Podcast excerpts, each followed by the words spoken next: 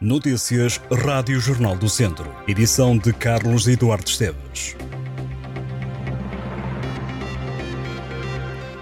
O Rio Dão terá sido alvo de descargas ilegais que deixaram as águas turvas, com muita espuma e uma espécie de pó branco nas margens. Testemunhas falam em peixes mortos e num cenário nunca antes visto. A alegada descarga aconteceu no sábado passado e atingiu sobretudo as águas do rio em Mangualde, junto à ponte da A25 e as poldras de travessia em Vila Garcia. As autoridades já se deslocaram ao local.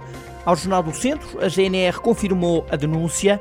No terreno estiveram alguns autarcas, quer do Conselho de Mangualde, quer de Viseu, localidades por onde passa o Rio Dão.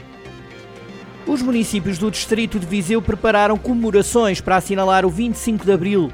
Música, assembleias, conversas e homenagens. Em Vila Nova de Paiva, a hastear da bandeira às 10 da manhã, com a participação dos bombeiros voluntários, seguindo-se a sessão solene e a Assembleia Municipal de Jovens nos passos do Conselho. Às 10 e um quarto da manhã, e depois uma visita à exposição Uma Revolução em Marcha, no Auditório Municipal, ao meio-dia. Em Vozela, as comemorações são marcadas pela Assembleia Municipal da Juventude, que vai na edição número 18 e tem como tema este ano Ser Jovem em Vozela.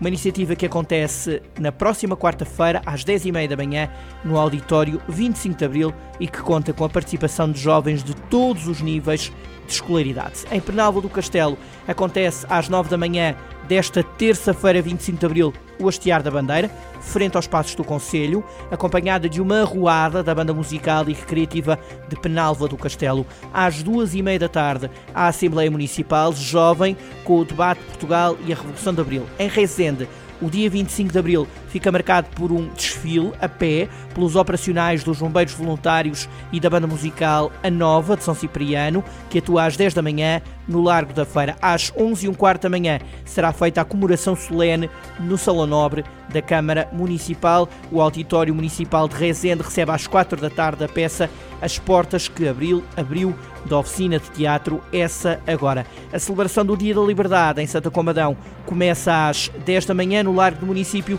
com o hastear das bandeiras, seguido de uma arruada pelo centro histórico, protagonizada pela fanfarra dos bombeiros voluntários locais. Em São Pedro do Sul, o programa inclui o Grande Prémio de Atletismo Joaquim Ramalho, às 10 da manhã, com concentração no Parque da Cidade. A Assembleia Municipal acontece às 2 e meia da tarde. Os conselhos de Castro Daire, Sinfães e São Pedro do Sul voltam a juntar-se nos dias 6 e 7 de maio para o festival Pés na Terra, que entra na segunda edição. O anúncio foi feito pela Associação de Desenvolvimento Rural, integrado nas serras do Monte Muro, Arada e Gralheira, Adrimag, que organiza este evento. No festival que arrancou no ano passado com o nome Pés na Terra, os músicos Todd Rips, ex-Dead Combo e Celina da Piedade vão tocar em São Pedro do Sul numa programação que inclui também passeios, oficinas, mercado de produtos locais e zona de alimentação tradicional e biológica. Também a cantora Márcia vai atuar no festival.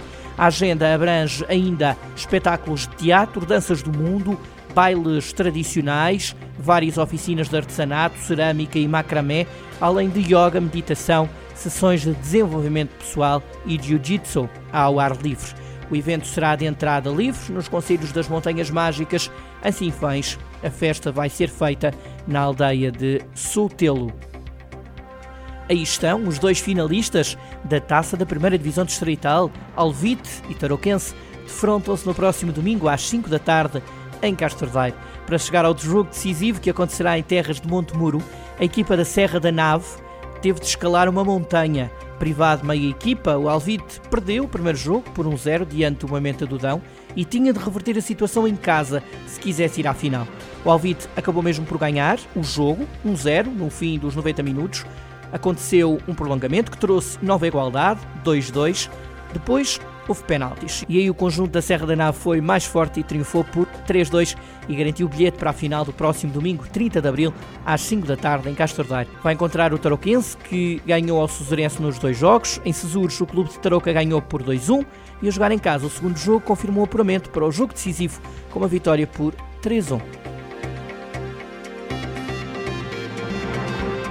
Estas e outras notícias em jornaldocentro.pt.